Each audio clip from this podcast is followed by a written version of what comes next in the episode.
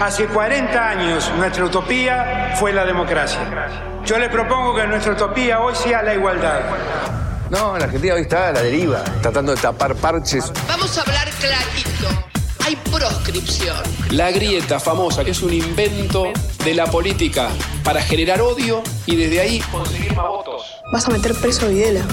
A todos los responsables. Estamos trabajando en armar una estrategia para enfrentar la izquierda a nivel internacional. La izquierda tiene que pelearla y la peleamos todos los días.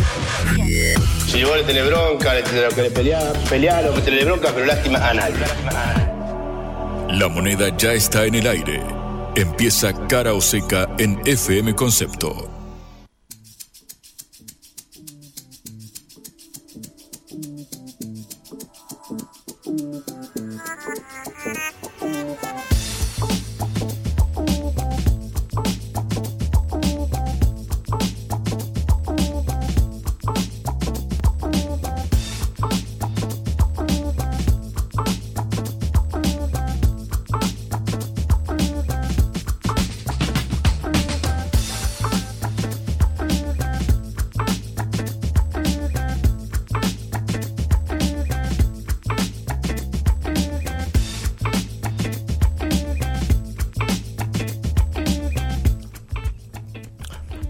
¿Qué tal? En este comienzo de semana, lunes 11 de septiembre, un día que tiene muchos significados. Eh, los saluda Patricia Lee y Juan Legman en Cara o Seca, esta producción de la Agencia Internacional Sputnik. Hola Juan, ¿cómo estás?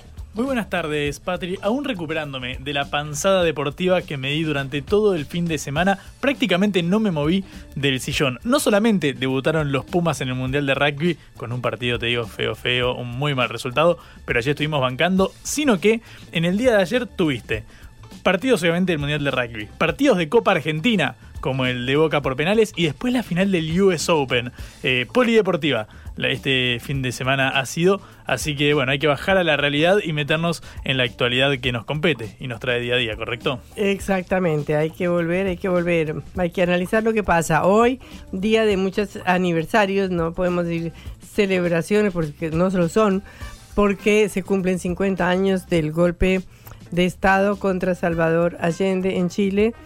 Se cumplen 22 años del atentado contra las Torres Gemelas de Nueva York y es el Día del Maestro en Argentina, así que muchas felicitaciones para todos los maestros que hacen una labor tan esforzada me sumo a ese saludo y te agrego, Patrick, que eh, obviamente, bueno, el viernes hablamos con el ministro de Justicia y Derechos Humanos de, Chile, el gobierno de Gabriel eh, Boric, eh, así que estuvimos conmemorando también esa fecha en aquel momento. Hoy nos meteremos, por supuesto, como la realidad lo merece, y también estaremos yendo a un tema que va a empezar a estar en boca de todos y todas, que son los debates presidenciales. Viste que, bueno, estamos en la víspera no solamente de las elecciones generales, sino también del momento donde los candidatos se enfrentan cara a cara a debatir con, bueno, periodistas que interceden y median entre las preguntas. Bueno, iremos a el fondo de la cuestión, ¿cuánto inciden los debates presidenciales? ¿Realmente cambian el voto de alguien ver cómo se expuso su candidato o candidata? ¿Qué pasa con los indecisos? ¿Terminan jugándosela por alguien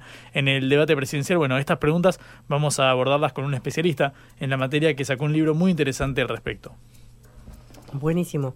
Y bueno, obviamente, como les decía al principio, estaremos eh, revisando el aniversario, el 50 aniversario del golpe de Estado en Chile y el del 11 de septiembre en Estados Unidos, los dos hechos internacionales del día de hoy. En el día de ayer, Patri, sabes que Santa Fe fue a las urnas, mm. eh, una provincia, otra provincia que juntos eh, por el cambio le arrebata al eh, peronismo, ganó un radical, Maximiliano Puyaro, un hombre que en el armado estuvo referenciado con Horacio Rodríguez Larreta, el jefe de gobierno porteño que perdió la interna con Patricia Burrich. Es interesante el fenómeno de Santa Fe, casi en, en, una de las ciudades más importantes de la provincia, en Rosario, casi se un batacazo y también un personaje poco conocido hasta ahora como Juan Monteverde casi le arrebata eh, a Pablo Hapkin la intendencia de la ciudad eh, portuaria, así que en un ratito vamos a repasar eso y también nos meteremos con uno de los anuncios del día, que es la eh, confirmación de la suba del mínimo no imponible para ganancias, para el pago del impuesto a las ganancias. En un ratito repasamos las principales noticias de la jornada. Empezamos nuestro programa. Cara o seca de Sputnik en Concepto FM 95.5.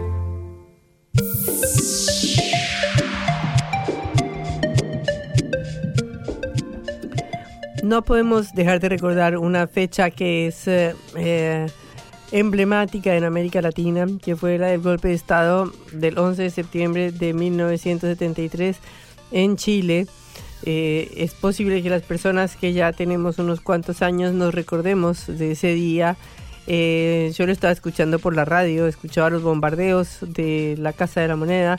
Eh, todos hemos visto quizás alguna imagen de Salvador Allende del bombardeo de la sede presidencial y es bastante conocido que terminó con el suicidio de Salvador Allende el presidente constitucional de Chile y con eh, el establecimiento de la dictadura de Augusto Pinochet que duró 17 años, costó más de 3.200 muertos, un número de desaparecidos que, bueno, según las cifras de quien los dé, pueden ser más de mil o muchos más, años de prisiones, tortura política, de represión y que terminaron solamente en 1990, es decir, fue el país de América Latina que más tiempo se demoró en volver a la democracia. Eh, han pasado ya 33 años desde que se terminó eh, la dictadura de Augusto Pinochet, pero sin lugar a dudas que su imagen sigue marcando los destinos de Chile. No solo y en primer lugar porque sigue vigente la constitución de 1980, escrita durante la dictadura y que ha sido reformada innumerables veces, pero que debería haber sido ya reformada con una nueva constitución después de que en el 2021-2022 se dio un proceso constituyente muy importante después de las grandes del estallido social de 2019. Eh, pero bueno, eh, un 62% de los chilenos rechazó esas reformas y ahora se continúa en un proceso constitucional eh, en el gobierno del presidente Gabriel Boric, un presidente de izquierda o un presidente eh, que no hacía parte de los partidos tradicionales que gobernaron a Chile desde 1990 en, en adelante.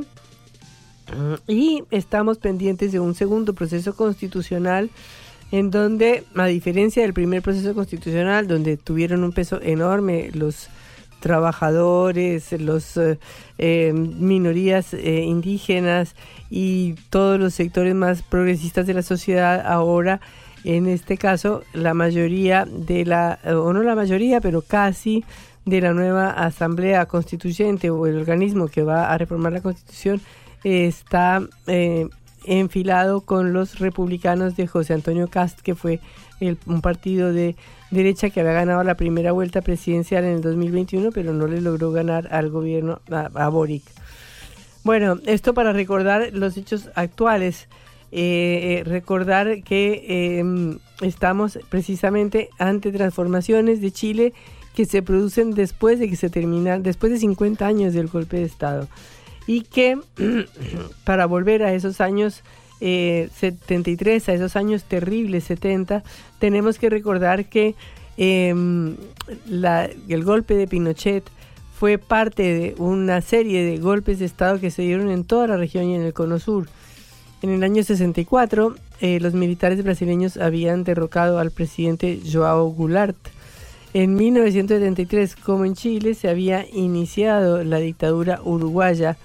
En 1971, el general Hugo Banzer había destituido al presidente Juan José Torres, que luego fue asesinado en Buenos Aires. Ni en Paraguay, eterno Paraguay, Alfredo Stroessner se mantuvo 35 años en el poder desde 1958. Años después del golpe de Estado en Chile, en 1976, el golpe militar de Argentina marcó otro hito en la violenta represión que se dio en el sur del continente en estos años negros de dictaduras y que dejó, según los organismos de derechos humanos, alrededor de 30.000 desaparecidos. Esta es la historia de hace 50 años.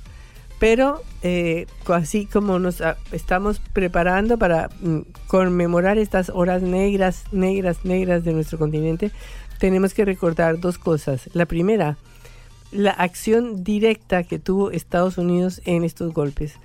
El golpe de Estado de Chile ya ha sido documentado de todas las maneras posibles. Ha habido archivos desclasificados, están las memorias de Henry Kissinger, el secretario de Estado eh, de Richard Nixon, en donde se informa categóricamente cómo los, el gobierno de Estados Unidos apoyó decididamente el golpe de Estado y cómo financió este golpe de Estado. Están todos los documentos, está absolutamente claro. Eh, la intervención absolutamente directa de Washington en lo que fue uno de los más sangrientos golpes militares eh, que se dio en el sur del continente. Esto es muy importante recordarlo porque mm, se trata de un, fue un plan siniestro continental que se, fue el plan Cóndor y que unificó a todas estas dictaduras bajo el mando de los militares que se educaban en ese momento en la Escuela de las Américas en Panamá. Eh, esto es fundamental. Pero así como es fundamental recordar, uno, estos golpes, dos, el papel decisivo que jugó Estados Unidos en ellos, también tenemos que destacar los grandes y enormes cambios que sufrió nuestro continente desde entonces. Porque a partir de los años 80, yo le pondría una fecha que es 17 de julio, 19 de julio de 1939, cuando el Frente Sandinista de Liberación Nacional termina con la dictadura eterna de Anastasio Somoza, empieza un proceso continental de eh, lucha y de desaparición de todas las dictaduras y de retorno de la democracia. En Argentina, en el año 83, los militares se tuvieron que ir en medio de enormes movilizaciones de protesta después de la Guerra de las Malvinas y se realizaron las elecciones en 1983, en octubre de ese año. En Bolivia, en 1982, Hernán Siles Suazo fue nombrado presidente terminando con los gobiernos militares. En Uruguay hubo elecciones en 1984 y en Brasil las masivas movilizaciones exigiendo directas ya llevaron a la retirada de la dictadura y a unas elecciones para una nueva constitución en 1986. Y por último, el decano de los dictadores, Stroessner, fue destituido en 1989 en Paraguay y Pinochet se tuvo que ir en 1990. De esta manera que vamos, así como estamos conmemorando los ah, hechos trágicos del año 73 y de los años 70, también tenemos que decir la contracara que fue la apertura del más amplio periodo democrático en existencia de América Latina, de que se tenga memoria. En Argentina este año se cumplen 40 del retorno de la democracia y en todos los países que nos rodean se, están, se van a cumplir o se cumplen o se cumplirán más o menos 40 años, como en Uruguay, en Brasil, eh, y luego más tarde que todos en Chile. Todo esto sucedió y tenemos que preguntarnos hoy qué, qué sucede y cuál es la relación de fuerzas actuales en el continente. Porque a pesar de que ha habido gobiernos de derecha, gobiernos de izquierda, para un lado, para el otro, para todos los gustos, la realidad actual es que hoy es imposible que Estados Unidos haga lo que hizo en Chile en 1973.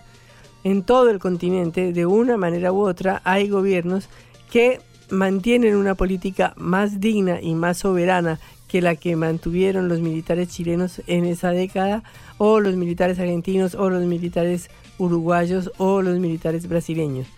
Recordemos que en Colombia existe el, gobierno de Gustavo Petro, un presidente de izquierda que eh, le ganó a todos los partidos tradicionales, que en Perú estamos en una situación gravísima y dificilísima porque fue destituido el presidente Pedro Castillo por el Congreso, pero Pedro Castillo ganó después de una serie de presidentes que fueron todos siendo destituidos y que fueron todos yendo a prisión y uno se suicidó.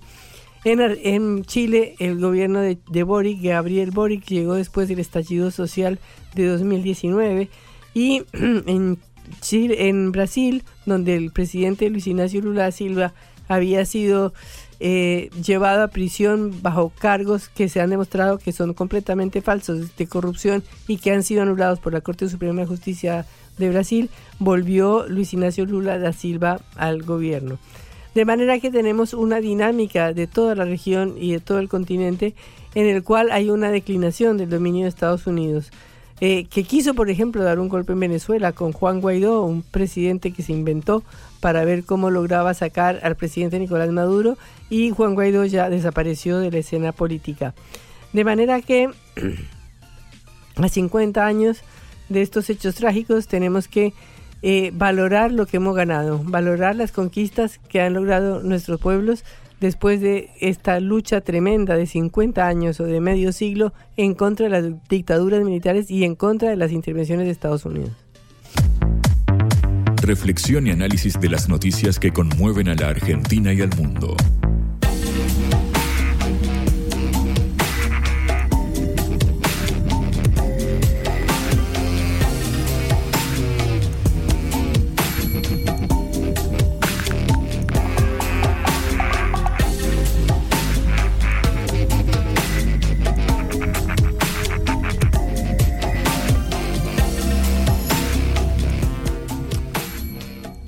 Estamos en plena campaña electoral en Argentina y como parte de esa campaña electoral va a haber unos eventos muy importantes que son los debates presidenciales. El primero será el primero de octubre en la provincia de Santiago del Estero. El segundo será el domingo 8 de octubre y tendrá lugar en la Facultad de, de Derecho de la Universidad de Buenos Aires, en la ciudad de Buenos Aires y luego se realizarán las elecciones del 22 de octubre. Si hay balotaje, si hay una segunda vuelta, habrá un tercer debate entre los dos finalistas el 12 de noviembre, también en la Facultad de Derecho. Es muy importante entonces que hablemos sobre los debates presidenciales y su importancia para una elección. Tenemos en línea a Augusto Reina, politólogo y autor de Debatir para Presidir. Augusto, eh, eh, te saludamos desde Cara Oseca, Patricia Lee y Juan Lechman. ¿Qué tal, Patricia Juan? ¿Cómo le va? Buenos días. Eh, buenas tardes, en este caso. Buenas tardes. Bueno, eh, Augusto, quisiéramos, bueno, hablar precisamente de esto. ¿Qué importancia tienen los debates electorales? ¿Realmente mueven el amperímetro, convencen a alguien, cambian, definen los resultados? Bueno, depende de quién pregunte. Eh, ¿Sirven los debates presidenciales? Si pregunta el ganador, normalmente la respuesta es no. Si preguntan las fuerzas menores, normalmente la pregunta es sí. Y paso a explicar un poco por qué. Normalmente los debates presidenciales siempre los, siempre los evaluamos en Los debates presidenciales también tienen otra función, como toda campaña electoral, que supuestamente proveen información a la ciudadanía. Eh, y desde ahí también es, es otra, otra óptica para evaluarlos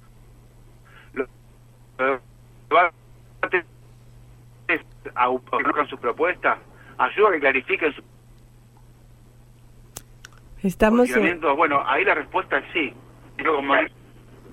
Sí. No, no, te escucho cortado, por eso estaba tratando de ver si estabas en línea. Hola.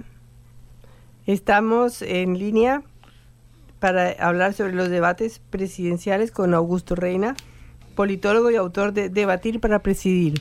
Es eh, interesante la pregunta, Patri, porque viste que siempre en consultoría política, yo en la facultad, en la carrera de Sociología de la Universidad de Buenos Aires, tuve una materia de consultoría política. ¿Sabés quién me dio la última clase? Jaime Durán Barba, así como lo escuchás, el hacedor casi de la llegada del poder de Macri en consultoría y siempre estaba esta pregunta sobre los debates o sobre quién confrontar y claro, eh, la consigna clave de, todo este armado es que siempre hay que debatir con quien está por encima eh, de uno. Viste que hace poco se conoció que Patricia Burrich, por ejemplo, sugería que el gobernador saliente de Córdoba y candidato presidencial Juan Schiaretti bajara su candidatura. Y lo que decían ahí los analistas es, no, pero si sos Patricia Burrich no tenés que confrontar con quien está debajo eh, de vos. Es interesante esto lo que hacía eh, mención Augusto Reina. Augusto, ¿estás en línea? Hola. Hola. Ah, perfecto. Bueno, te cortamos la respuesta, no sé si puedes seguir. a veces los debates presidenciales tienen esto, a veces hay un ausente. En este caso fue yo. sí, exactamente. Pero acá no te vamos a interrumpir. Sí repreguntar, eso no te puedo garantizar que... No, claro, por eso. Eso depende del formato de cada debate, claro, tal cual. ¿Y en cuánto incide eso? Porque es una pregunta muy interesante y esto que trae esta colación sobre eh, la interferencia de los periodistas o, el hecho de que haya realmente un debate, porque muchas veces se han eh, visto simulacros de debates que realmente no lo eran. Eran pequeñas entrevistas a cada candidato por separado, donde no había tanto espacio para repreguntas o para que hubiera eh, alguna mínima interlocución entre, entre ellos. Eh, ¿Se puede moldear eso para que sea más nutritivo? Me imagino con el potencial votante o el indeciso. Sí, lógico. El principal enemigo de todo debate es el, debate de las expectativas. Normalmente se le pide un debate que resuelva muchas cuestiones que la discusión política no resuelve en ningún lugar, digamos. Mm. Eh, de manera tal que en 40 minutos, una hora, hora y media, es difícil que el debate el nivel de intercambio, de riqueza conceptual, de propuestas que tiene que no tiene probablemente una campaña electoral. Mm. Dicho esto, ¿cambian los formatos? Sí, cambian los formatos. En- nosotros estamos muy acostumbrados en América Latina al debate de atril, que se llama, ¿no? Que es el típico debate donde los, los espacios están muy estructurados, los periodistas tienen intervenciones muy específicas, los candidatos tienen los minutos y los segundos contados para, para hablar. Pero también hay otros formatos que son bastante más descontracturados, que normalmente son más agradables para la audiencia, que implican un, un mayor nivel de, de soltura, digamos, en el ida y vuelta, en la pregunta y en la repregunta, tanto de los candidatos entre sí como de los periodistas con los candidatos. Claro. Todavía no está zanjado en Argentina cómo va a ser el próximo debate presidencial en términos de, de soltura y creo que, según lo trascendido de la prensa, era una de las preguntas que se hacía Javier Milei para como condición para debatir. Mm. Augusto, ahora hago un paréntesis en la idea del, debate y vos como, como analista, que te tenemos muy bien referenciado al respecto, em, si fueras el, consultor o el jefe de asesores de Milei, ¿le dirías que no concurriera al debate a menos de tener todo el escenario controlado, digamos? Mi sensación es que por el perfil de votante de Milei, por el tipo de estrategia de campaña que tiene y por el tipo de discurso público que él normalmente se mueve, el debate presidencial es un escenario ideal para que despliegue sus atributos como candidato. Mira. Eh, bastante contrario a, a lo contrario, porque lo que Javier Milei hace en esencia es tener una gran una gran performance televisiva para sus votantes. En esencia sus redes son todos recortes de él, de sus, de sus entrevistas televisivas. Es una persona que se mueve muy bien con las frases de efecto, con los golpes, con los titulares, con el cruce, con las indirectas. Y, y está claro que Javier Milei a esta altura de la campaña todos sabemos que, bueno, lo peor que le puede llegar a pasar es supuestamente que se enoje y que se saque de quicio, pero a esta altura de la campaña electoral ya eso casi que es un atributo para sus propios votantes. Claro. De manera tal que no encuentro algún fundamento para decir porque Javier Milei no debería ir a debatir.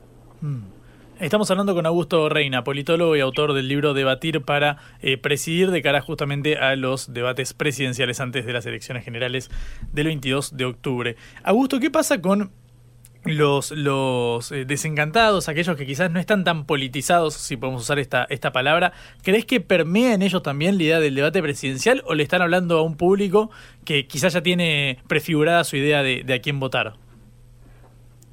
Bueno, esta pregunta es interesante, es un poco el centro de la discusión sobre el debate. Hay una idea bastante predominante sobre debates presidenciales que indica que los debates solamente refuerzan las visiones preexistentes de los votantes. Entonces no modifican, que es un poco lo que estás indicando, no modifican. Y es una idea muy norteamericana, ¿sí? muy muy de demócratas y republicanos. Para el electorado eh, argentino y latinoamericano en particular, eso creo que es necesario ponerlo en duda, y particularmente vale hacer notar que los debates presidenciales no son un evento tan de nicho como uno a veces cree. El anterior debate presidencial en Argentina tuvo cerca de 30 puntos de rating. 30 puntos de rating como para que tengamos una referencia de lo que tuvo el partido entre Boca y River por la semifinal de la Libertadores. Es un nivel de rating que la política no tiene en todo el año. Entonces, a partir de eso, es posible, bueno, no estoy seguro, pero es bastante posible que el debate presidencial llegue a un nivel de audiencia que la política no llega en otro contexto. Y, eso lo convierte para muchos partidos, sobre todo para partidos más chicos, como en este caso la izquierda, como una oportunidad única, digamos, para expresarse. Claro, pero eh, teniendo en cuenta el debate que se vendría, que es entre Patricia Bullrich, Sergio Massa y Javier Milei, ¿cómo los ves a los tres preparados para este debate? ¿Qué dirías? Bueno, en principio sumo, le sumo algo. Va, también va a estar en el debate Schiaretti, Juan Schiaretti y, el, Y el- Miriam Bregman. izquierda, Miriam Bregman, que si bien son candidatos menores, ellos tienen mucho interés en debatir, porque como insisto, muchas veces esas candidaturas que son menores nunca tienen la posibilidad de acceder a ese nivel de audiencia. Eh, de cara al debate, lo que me imagino que tienen más interés son Sergio Massa y Patricia Bullrich, que están, digamos, según la mayoría de los estudios de opinión pública, peleando por acceder al segundo puesto y buscando los votos de, de los indecisos. Con lo cual entiendo que tienen muchos incentivos y bastante interés en tener una buena performance en el debate. Augusto, eh, obviamente imagino que eh, está sobrevolando la idea de aquel histórico debate entre Nixon y, y Kennedy que termina definiendo la, la elección en, ahí en 1960 en Estados Unidos. Pero tra- transportando aquel caso con, con ahora. ¿Crees que el debate desempeña el mismo rol o quizás la aparición de las redes sociales o la famosa eh, democratización del debate público que pase por otros lados un poco termina disolviendo eh, la, la idea del debate presidencial tradicional como lo conocíamos hace 50 o 60 años? creo que hay bastante evidencia de que no hay no existe un solo evento que modifique el curso de la campaña electoral. Lo que va sucediendo en las campañas modernas es que se van acumulando, digamos, los efectos como si fuera sedimento, ¿no? Como si fueran capas geológicas sobre las cuales se van pisando. Dicho esto, el, debate presidencial es el evento político aislable de mayor impacto de las audiencias. Y digo esto y bastante obvio porque el debate político, el debate presidencial agrupa a todas las audiencias, agrupa a los votantes de Frente de Todos, a los votantes de Juntos por el Cambio, a los votantes de, la Libertad Avanza. A partir de eso es un evento muy único y particular. Y entiendo que en este contexto electoral, donde los porcentajes que diferencian al primero con el tercero son tan bajos, bueno, eventos como este estilo no, no tienen por qué ser, no tienen que ser subestimados en sus efectos potenciales. Mm. Claro, por eso me imagino que todos van a estar bastante preparados y incisivos para los dos debates. Mm. ¿Qué rol crees que juegan estas fuerzas, que, estas candidaturas como la de Bregman o la de la de Juan Schiaretti, que bueno, claramente no son favoritas para, para ganar, pero bueno, tienen un caudal de votos al menos interesante porque puede ser el que marque la diferencia efectivamente. ¿Cómo ves este el papel de ellos en el debate? Bueno, que me imagino que el papel de Miriam Bregman es bastante claro, que es, en su caso la izquierda siempre va a buscar ampliar el nivel de conocimiento de sus candidatos, que eso es bastante relevante, porque Miriam Bregman lógicamente nunca tuvo un nivel de audiencia tan grande como el que potencialmente tenga el debate, y en su lugar ir a buscar un bolsón de votantes. Probablemente eh, puedo imaginar que la estrategia de Miriam Bregman es ir a buscar un porcentaje de los votantes de Unión por la Patria, e incluso más específicamente los ex votantes de Grabois. Eh, y entonces, lógicamente, va a ir a buscar y atacar, digamos, a correr por izquierda, seguramente el candidato oficialista Sergio Massa. Y, la estrategia de Juan Schiaretti bueno, habrá que ver entre qué se, se dirime, si acercarse a Sergio Massa o, alejar, o acercarse un poco más a los votantes de Juntos por el Cambio. Y bueno, claro que lo ah, que lo que ellos van a buscar, lo que van a buscar los principales candidatos está también en la izquierda y en Schiaretti, digamos ahí. No hay nada para hay poco para repartir, digamos. O sea, los dos, los tres candidatos principales tienen que buscar a ver cómo se ganan ese voto de Bregman o de Schiaretti. E incluso los que no, los, el porcentaje de los electores que no fue a votar, que en la elección argentina fue bueno bastante amplio porque no fueron las, elecciones generales, eh, los abstencionistas, se les dice acá, y los votantes en blanco, ¿no? Claro. Aparte de ello, es, una, es un resultado electoral tan, tan finito, digamos, tan cerrado, que todos pueden ir a buscar un poco de todo, digamos. Y eso es lo que me parece que va a ser interesante de este debate en particular. Bueno, y yéndonos al debate del balotaje, si es que hubiera, ¿cómo ves un debate Milei-Patricia Bullrich o Milei-Massa? Bueno, ese es el caso más interesante de todo, porque en definitiva lo que va a suceder ahí es que el debate va a ser una gran plataforma para que los dos candidatos le, le hablen un tercio que no va a tener candidato. Eh, va a haber un tercio de elección que entre octubre y noviembre quede desregulado, quede libre, digamos, de de sus candidaturas. Y en ese debate, los dos candidatos van a tener el principal desafío a buscar a ese tercio, que es enorme, que va a ser muy grande, que va a ser entre 25 y 30% de los electores.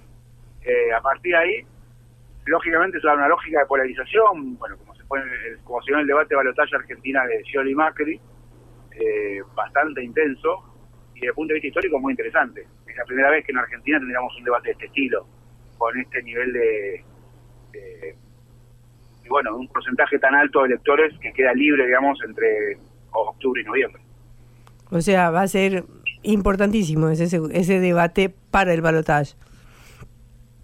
Importantísimo y aparte por el, es un juego de ajedrez, ¿no? En el caso de los si Massa y Milei, si pasan si va, pasa el balotaje Massa y Milei, bueno, Massa lógicamente va a tratar de encuadrar a Milei como un peligro para la democracia, como una amenaza a nuestro estilo de vida, y tratar de conquistar a los votantes Juntos por el Cambio, mostrándoles que, bueno, que él no será el cambio, pero que puede ser algo mejor que el saldo al vacío que representa mi ley. Si pasa Patricia Burrich, lo que va a tener que hacer Patricia Burrich es convencer a los votantes de Unión por la Patria de que no voten en blanco, probablemente. Que la voten a ella de... es poco probable que los votantes de Unión por la Patria voten a Javier Milei, pero lo que tiene que lograr Patricia Burrich es que esos votantes de mínimo bajan a ella, o que no caigan en voto en blanco, o que no se queden en sus casas. Y bueno, una tarea. Tareas bastante difíciles, ¿no? Y va a ser y muy interesante desde el punto de vista sustantivo, porque en el caso de la elección argentina se están dirimiendo visiones bastante diferentes de país, de las naciones, con contenidos sustantivos muy fuertes. Y, y me parece que el debate, cruz- cruzando miradas, que, algo, que es algo que no es habitual, que los candidatos a presidentes crucen sus miradas en entrevistas, por lo menos en el caso de Argentina, creo que nos va a dar una oportunidad bastante única para, bueno, para eso, para disputar visiones de país y que a partir de eso la ciudadanía defina qué es lo que quiere para el futuro. Bueno, muchísimas gracias Augusto por estos minutos en Cara o Seca. Hasta luego. Hasta luego, que tengan buen día. Era Augusto Reina, politólogo y autor de Debatir para Presidir. En la vida hay que elegir. Cara o seca.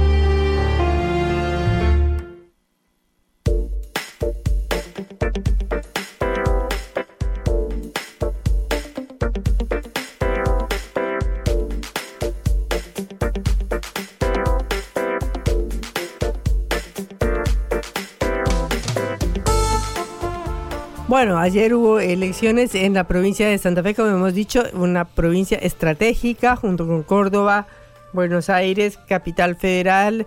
Eh, bueno, la provincia de Santa Fe es el corazón productivo del país, el corazón exportador del país, el corazón agrícola del país y el corazón de la violencia narcotraficante eh, del país en la ciudad de Rosario. Así que son elecciones muy importantes. A ver, Juan. Efectivamente, Patria es el tercer distrito electoral de mayor peso a nivel eh, nacional, detrás justamente de la provincia de Buenos Aires que mencionabas y de la provincia de Córdoba. Más de un millón y medio de personas fueron a las urnas. Finalmente se impuso, se tiñó de amarillo eh, Santa Fe porque ganó eh, la fuerza de Unidos para Cambiar Santa Fe, referenciada en Juntos por el Cambio en la oposición a nivel eh, nacional. Por primera vez en 60 años, un radical va a estar al frente de la gobernación desde el retorno de la democracia. Obviamente en estos últimos 40 años eh, nunca había eh, estado a cabo, eh, llevado a cabo perdón, las riendas del destino de la provincia un radical. Bueno, en este caso Maximiliano Puyaro será el próximo gobernador. El joven le ganó la interna Carolina Lozada, recordamos hace unos meses en, eh, bueno, cu- cuando, bueno, Lozada estaba referenciada en Patricia Burrich, Puyaro en Horacio Rodríguez Larreta, eh, obviamente eh, amparado detrás del radicalismo y así logró imponerse en las internas y luego ayer con el 58% eh, de los votos triunfó sobre Juntos Avancemos que llevaba Marcelo Lewandowski como eh, candidato, es decir, el peronismo perdió apenas sacó 31 de los votos. La semana pasada hablamos con la candidata vice de Lewandowski justamente por este horizonte bastante esquivo que se avecinaba eh, para el oficialismo local. Algo interesante para marcar es que al igual que sucedió en el resto de las provincias que desdoblaron la elección, la fuerza de Milei Viva la Libertad referenciada en eh, Javier Milei sacó apenas 7% de los votos. Es muy interesante esto que Sí. sucede porque ya venimos de la ola de color violeta que tenía el mapa electoral cuando Milei ganó en la mayoría de las provincias dentro de las primarias presidenciales. Bueno, en las elecciones desdobladas, en las elecciones locales pareciera no estar haciendo mucho pie, si bien es cierto, ya lo dijimos muchas veces, la libertad avanza, el armado nacional comunicó que su apuesta es por Milei, no por estructuras eh, provinciales. Bueno, sin embargo, sigue eh, llamando la atención esto. Vamos a la ciudad de Rosario, recién la marcabas, bueno, la que está atravesada. No, y perdóname, Sí. la derrota del peronismo que es histórica, ¿no? Es muy importante que el peronismo haya perdido otra provincia más, que se ha perdido San Juan San Luis. Efectivamente, iba a ir a, a eso, Patria. Hasta ahora votaron eh, 16 eh, provincias. En Ujú. 5 ganó Unión por la Patria. Hablamos de elecciones a gobernador, porque Sí. desdoblaron más elecciones, Sí. pero algunas serán locales para autoridades eh, de la legislatura provinciales, por ejemplo, pero no para gobernador. De las que sí eligieron gobernador, en 5 ganó Unión por la Patria, ganó el peronismo, en 5 ganó Juntos por el Cambio y en 6 ganaron eh, fuerzas provinciales. Eh, por ejemplo, Santa Cruz, Córdoba, Salta, eh, ganó en Córdoba el cordobesismo, en Misiones, bueno, el, Frente Renor para la Concordia, eh, bueno, son todos estos movimientos que prescinden de la, los armados y las referencias nacionales. 5 a 5 quedó, pero es cierto que aquí Juntos por el Cambio arrebató provincias al eh, peronismo. El peronismo logró retener algunas, pero no ganó ninguna que no estuviera antes conducida eh, por ellos. Te hacía la mención de la ciudad de Rosario, Patri, porque ahí se iba a dar un enfrentamiento realmente interesante. Pablo Hapkin, que es el actual intendente, se enfrentaba a Juan Monteverde, una figura nueva, una nueva cara en la, en la eh, política. No era claramente el favorito antes de las eh, primarias, luego, bueno, logró cosechar un buen caudal de votos, de hecho ganó la interna y ayer eh, no sa- eh, sacó nada más y nada menos que el 48%. Eh, Monteverde finalmente, bueno, Hapkin se impuso con el casi el 52% eh, por ciento de los sufragios, pero a tener en cuenta esta nueva figura que no estaba eh, mucho en el, en el radar, el dirigente de Ciudad de Futura, un nombre a seguir al menos porque Rosario sabemos que tiene proyección muy importante en Santa Fe, pero también a nivel nacional. Pero aparte es, eh, digamos, aliado de Juan Grabois. Efectivamente, ese es el otro capítulo interesante. Estaba, claro, más alineado, digamos, con un movimiento más de izquierda dentro de lo que es el peronismo que con eh, Sergio, Sergio Massa. Por eso te decía lo de Ciudad Futura, son movimientos que no están tan alineados con el, el- el resto del peronismo a nivel eh, nacional. Te decía, Patrick, cómo salieron el resto de las provincias las elecciones. Sí, No, porque es importante esto, porque quiere decir que no todo es mi ley. No todo se va a, a la locura de mi ley, sino que de pronto un candidato que representa una fuerza más de izquierda, es decir, más de izquierda en el frente de todos o en Unión por la Patria, logra 48% en la- una de las dos o tres ciudades más importantes de Argentina.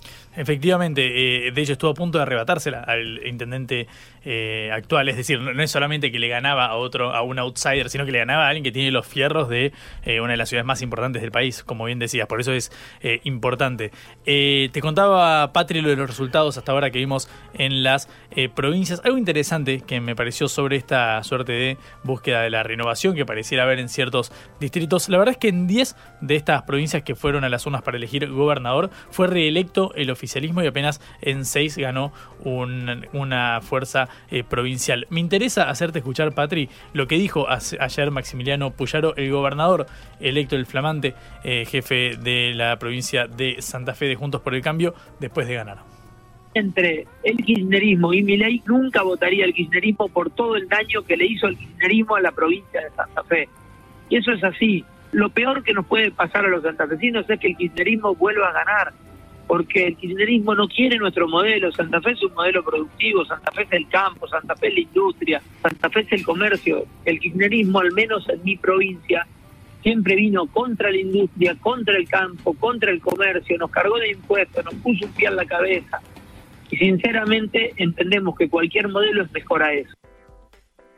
Esto decía eh, Puyaro, un hombre que contábamos, estuvo alineado con la posición de la reta en las internas. Bueno, luego terminó triunfando Burrich a nivel eh, nacional. Burrich estuvo ayer en eh, Santa Fe y escuché con qué términos se refirió a eh, la misión que tiene por delante. Hizo un, un especial apartado, mención especial al armado referenciado en Cristina Fernández de Kirchner, el kirchnerismo. Escuchá con qué términos se expresó. Es ahora, es primero con Santa Fe, es después con Entre Ríos, es con el Chaco, es con Mendoza, es con la provincia de Buenos Aires, es con todo el país. Es ahora, es el momento de, de destru- destruir el kirchnerismo para que no vuelva más. Destruir al kirchnerismo para que no vuelva más. Bueno, esto en estos términos expresó en un ratito te iba a hacer escuchar lo que dijo Emilio Monzó, una figura muy importante de Juntos por el Cambio, lo fue presidente de la Cámara de Diputados durante el gobierno de Macri. Es un interesante análisis, en un ratito lo retomamos, Patri, pero hasta acá el repaso de lo que fueron unas elecciones muy importantes que no podemos decir que marcan una tendencia porque sabemos que lo que sucede en las provincias no se refleja a nivel nacional, pero es el tercer distrito más grande, más importante del país a nivel de votos y es un distrito más que gana Juntos por el Cambio. La vuelta al mundo en la vuelta a casa.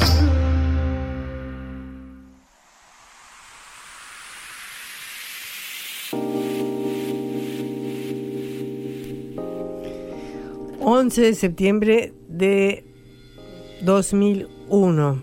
Eh, no sé cómo vio cada uno o cómo vivió cada uno ese momento, pero yo tenía prendida la televisión de mi casa y pensé que había sido un accidente cuando de pronto vi llegar otro avión que se estrellaba contra las torres en una eh, escena dantesca, impensable, eh, que es imposible de imaginar que se produzca un atentado terrorista de ese tipo cuando cuatro aviones fueron secuestrados por terroristas de Al Qaeda, la red dirigida por Osama Bin Laden, y se estrellaron dos contra las Torres Gemelas de Nueva York, una contra el Pentágono y otra en un campo abierto, provocando en total 3.000 muertes. Bueno, eso cambió el mundo desde ese día hasta hoy, porque después de eso vino la invasión a Afganistán y la invasión a Irak, ni más ni menos, y después también el ataque contra Libia, el asesinato de Muammar Gaddafi. Es decir, ha sido una, han sido dos décadas marcadas por este terrible atentado y por las consecuencias tremendas políticas y geopolíticas que tuvo después eh, para todo el mundo y para toda la humanidad. Recordamos que la invasión a Irak se hizo con argumentos falsos y mentirosos de que había armas de destrucción masiva, pero sin embargo Estados Unidos se mantuvo 20 años aproximadamente en Irak. Eh, recordamos los nefastos efectos de la invasión a Afganistán y queremos hablar de esto con eh, un analista internacional, Sergio Rodríguez Helfenstein desde Venezuela. Sergio, un gusto saludarte, Patricia Lee y Juan Lehmann desde Carao Seca en Buenos Aires. Hola Patricia, ¿Cómo estás? Estoy en Chile, estoy en Santiago de Ah, Chile. Pero qué maravilla. O sea que estamos haciendo por, por partida doble el programa de hoy. Eh, Sergio, bueno, pero, pero empecemos por las torres. Empecemos porque nos digas qué efectos consideras tú que tuvo este terrible atentado terrorista. Bueno, voy a decir algo que va a parecer una barbaridad, pero tengo que decirlo porque lo creo y porque lo he investigado. El único ganador con esto fue Estados Unidos. El único que salió ventajoso de lo ocurrido fue Estados Unidos. Si tú estudias los, los discursos posteriores al 11 de septiembre, y en particular el discurso del presidente Bush del 20 de septiembre de 2001, te darás cuenta que el, atentado terrorista, eh, tú en tu introducción dijiste que era producido por Al Qaeda, eso no está demostrado. Hay una serie de dudas razonables de algunos investigadores eh, a ese respecto. Pero bueno, suponiendo, en, en cualquier caso, un atentado Claro, terrorista, porque exacto. murieron, mu- murieron, fue hecho contra, contra objetivos civiles y murieron eh, muchos civiles eh, y eso lo hace un atentado terrorista porque produjo terror Claro. eh, en, la, en la población. Entonces, en ese discurso del 20 de septiembre, fue el discurso que permitió a, a Estados Unidos establecer un mundo polar. Hay una serie de, de- de- elementos que se, se, se- se extraen de ese discurso, pero el elemento central de él es cuando el presidente Bush dijo o están con ellos o están con nosotros. Nadie podía estar con ellos, con el terrorismo, y por tanto había que estar con Estados Unidos. Esa fue la confirmación de la, de, de la consagración, digamos, del mundo unipolar que Estados Unidos venía buscando desde la desaparición de la Unión Soviética una década atrás y no había podido lograr. No había podido lograr establecer un mundo unipolar porque había fuerzas que resistían eh, esa posibilidad y sin embargo eh, el, el- el- el acción terrorista del 11 de septiembre del 2001 le permitió a Estados Unidos eh, establecer una gran alianza antiterrorista, eh, incluso si tú lo analizas con mayor detenimiento, vas a ver que eso eh, produjo incluso un acercamiento hasta con China, cuando ya se estaban comenzando a tensar las relaciones entre Estados Unidos y China, los atentados terroristas hicieron que se estableciera una alianza antiterrorista de Estados Unidos y China en tiempos de Bush con Condoleezza Rice de secretaria de, de, consejera de Seguridad Nacional y Donald Rumsfeld como secretario de Defensa. Y sin embargo, se produjo un acercamiento porque precisamente el mundo se hizo unipolar y Estados Unidos comenzó eh, el, el control absoluto y el dominio total eh, del planeta. Y eh, venimos entonces de hablar de los efectos que tuvo, que fueron en la guerra, en la invasión a Afganistán, la invasión a Irak, después eh, el caso de Libia y el asesinato de Muammar Gaddafi, como yo mencionaba antes. Pero bueno, todo esto, ¿cómo termina estas aventuras militares de Estados Unidos, a tu manera de ver? Bueno, ahí hubo un, ahí hubo un punto eh, entre, entre eso que mencionas, hay un momento que, que, que, hay que hay que observarlo, que es el año 2008, cuando estalla la crisis eh, inmobiliaria y la crisis en general en Estados Unidos, eh, y eso paraliza la economía de Estados Unidos, paraliza la economía de Occidente y paraliza la economía de casi todo el mundo. Eso le impide a Estados Unidos seguir eh, desarrollando el mundo unipolar como tal como, como lo estaba coincidiendo. Y eso abre una de posibilidades para que eh, la posibilidad de retomar, disculpa la redundancia, la, abre un mundo de, condiciones para que la posibilidad de restablecer el mundo multipolar eh, pueda eh, desarrollarse. Y entonces las acciones que se comienzan a producir a partir de ese momento ya se dan en una situación distinta, en una situación donde de alguna manera comienza un proceso de transición que eh, eh, se juega ya con, en una situación distinta, sobre todo eh, a partir de la segunda década de este siglo, cuando ya China se ha consolidado como una potencia económica y cuando Rusia de alguna manera ha salido de su, del marasmo en que quedó tras la desaparición de la Unión Soviética y la década de Yeltsin, que fue, que fue verdaderamente de terror para, el, para el pueblo ruso y en general para Rusia. Eh, en, ese sentido, entonces, eh, eh, ya Estados Unidos comienza a sentir una resistencia hacia la imposición, hacia su proceso de imposición, hacia la impunidad con la que actuó durante esos años, a partir del año 2001. en el año 2011, fíjate que se, la posibilidad de la, de la invasión a Libia se discute en el Consejo de Seguridad y, y, Rusia y China se abstienen y al abstenerse le dan carta blanca a Estados Unidos y a la OTAN para que produzca la invasión en Libia. Pero fue el último hecho avalado eh, en Naciones Unidas, avalado en el Consejo de Seguridad, avalado en, en una en, en, la unipolaridad, porque a partir del desastre que generó eh, la primavera árabe del cual apenas ahora se está comenzando eh, a salir, el mundo eh, comenzó a emerger, a, caminar eh, en, una, en una dirección distinta, que, que bueno, a partir de la pandemia y a partir de la operación militar rusa en Ucrania, comenzó ya claramente a surgir un, un derrotero totalmente distinto. Claro, bueno, Sergio, ahora te llevo a Chile para que nos alcance el tiempo. Eh, vos estabas en Chile cuando fue el golpe militar contra Salvador Allende. Sí, sí, yo era un estudiante secundaria, estaba en el, en el penúltimo año de la enseñanza de la enseñanza media en el año 73. ¿Y cómo fue esa experiencia? ¿Te lo, lo viviste en, en los hechos ahí en Santiago? Sí, bueno, este, eh, mi padre, mi padre era profesor de la Universidad Técnica del Estado, fue a trabajar ese día y fue hecho prisionero eh, en la universidad, en la Universidad Técnica. Eh, mi madre, por casualidades de la vida, ese día salía de vacaciones, entonces ella era profesora también y no, no se salvó de, de, caer prisionera. Yo fui a mi, yo fui a mi liceo eh, ahí los estudiantes nos movilizamos, pero eran muchachos secundarios. Eh, tratamos de organizarnos, la verdad es que no sabíamos muy claramente para qué. Pensamos en un momento que podíamos resistir eh, el golpe, no sabíamos la magnitud de lo que se venía. Había muchos rumores, se decía que que el general Prats marchaba hacia Santiago con un contingente de tropas leales a la Constitución y al presidente Allende, eh, que había resistencia en los cordones industriales cercanos a Santiago.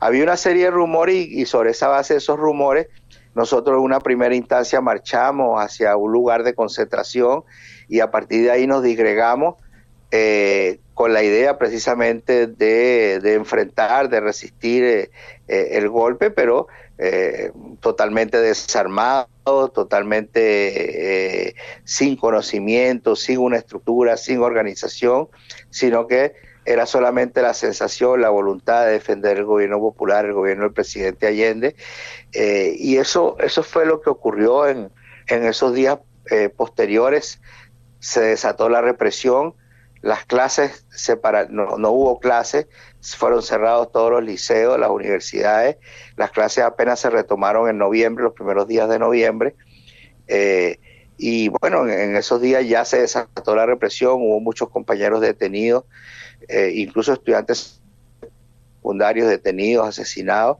eh, y bueno, los que teníamos algún tipo de responsabilidad, yo tenía apenas 16 años, los que teníamos algún tipo de responsabilidad permanecimos ocultos un tiempo eh, para ver cómo se desarrollaban los acontecimientos.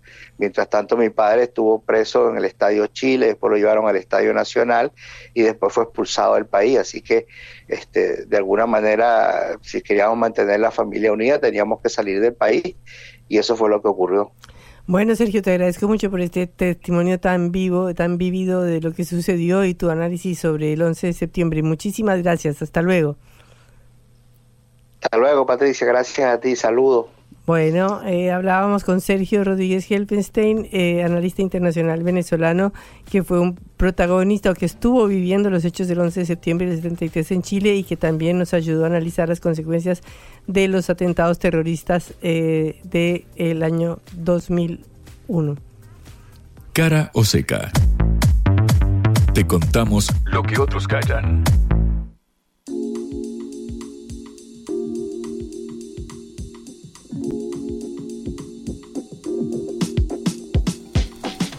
Novedades económicas para terminar, Juan. Efectivamente, Patri, lo que adelantábamos, eh, se confirma el aumento del mínimo no imponible para el pago del impuesto a las eh, ganancias. Va a estar por encima del millón y medio eh, de pesos brutos, es decir, no de bolsillo, sino la facturación bruta. La idea es eximir de este impuesto a policías, médicos, bomberos y demás. No conozco a ningún policía, ni médico, ni bombero que gane un millón y medio de pesos por mes de todos modos, con lo cual estaban, estaban casi exentos de hecho. Dos mil dólares, blue en 2.000 dólares a nivel blue. No convirtamos en dólares, le recomendamos a cada persona y menos en un lunes nublado. No es una buena idea. Eh, pero lo cierto es que si hice recién la cuenta, Patri, eh, en enero de este año, ¿sabes cuál era el mínimo no. disponible? 400 mil pesos. es decir, se multiplica por encima de cuatro veces. Sí. Por 400%, con lo cual está el sobrevolando la idea de que, bueno, claramente es imposible escindir esto de eh, la campaña eh, electoral para eximir a más eh, trabajadores del pago. La idea rectora es que no lo paguen los trabajadores, sino los cargos ejecutivos de las empresas. Por eso se pone un monto de 1.500.000 pesos brutos. Así que si conoces algún bombero, policía o médico que pague impuesto a las ganancias, salúdalo, pero no creo que cobre un poco más de un millón de pesos, la verdad. Bueno, no, pero es posible que ya profesionales, médicos, estoy pensando en médicos, ¿no? Que ganen 800 mil pesos y es absolutamente justo que lo saquen del impuesto, porque un médico ganando 800 mil pesos es una miseria absoluta, digamos. Otro día hablamos de la regresión eh, de, las, de las medidas, porque la verdad es que no es un, un, impuesto muy regresivo el que se está quitando, sino más bien todo lo contrario, es a quienes ganan más eh, dinero. Pero que lo paguen los que tienen bueno, está bien, pero también podríamos hablar. Médico. Pero podríamos hablar de quién cobra 220 mil pesos eh, en mano. pero para él no hay, claro, no hay, no hay ganancias, pero no se le está eximiendo eh, de nada. Digo, es una medida que beneficia a quienes están en eh, la pirámide, la parte más alta de la pirámide de la escala salarial claro, también. Pero son todos profesionales, son gente que vive de su trabajo. No, no, por supuesto, por supuesto. Eh, por supuesto, no, hay, no vamos a juzgar de cómo vive cada cual, desde ya que no. Digo que bueno, en un momento de tanta, de tanta crisis se está dando una medida que eh, relaja un poco el bolsillo de aquel sector que está claro, un poco de la más clase media que clase puede media llegar elevada. a inclinarse. está bien, bueno, ahí está el tinte, claro, que puede llegar a inclinarse y ahí está la lectura que hay que hacer también, La porque es lectura- imposible escindirlo una de la otra cosa, la medida económica del eh, quien es también candidato. Lo que pasa es que si hubo una inflación del 100%, ciento y pico, y es 400% la cambio, es un cambio grande. Y claro, se está, no se está actualizando por inflación porque debería estar cerca de 800 mil Claro. pesos brutos. Bueno, en este caso supera el millón y medio. Un millón setecientos setenta mil pesos tengo ahora, lo vamos a checar, pero de cualquier modo está por arriba del millón y medio de pesos, Patri. Igual está bien. Está muy bien, está muy bien además que entreguemos ahora porque si no, Porque viste que si no se enojan y tienen razón la verdad, Patri. Muy bien, entonces nos vamos. Recuerden que nos pueden escuchar otra vez por sputniknews.lat. Hasta luego. Hasta luego, Patri. Vamos a hablar clarito. La guerra contra las drogas ha fracasado. Se ha producido un genocidio en mi continente. Tenemos nosotros que plantar una sola voz y que América Latina, el Caribe, le diga a los Estados Unidos de Norteamérica, no más golpismo. Y se aplica lo que decía Tolstoy, un gobierno que no procura la justicia no es más que una banda de malhechores. Qué cosa rara que diga gracias a la vida a pesar del dolor, porque mi hija dio la vida sabiendo que había que cambiar. La vi ahí que, que brillaba, que sobresaltaba en ese estadio hermoso y no lo pensé y, y la fui a besar. La vida está llena de tropezones y de fracasos, pero es hermosa. Cara o seca.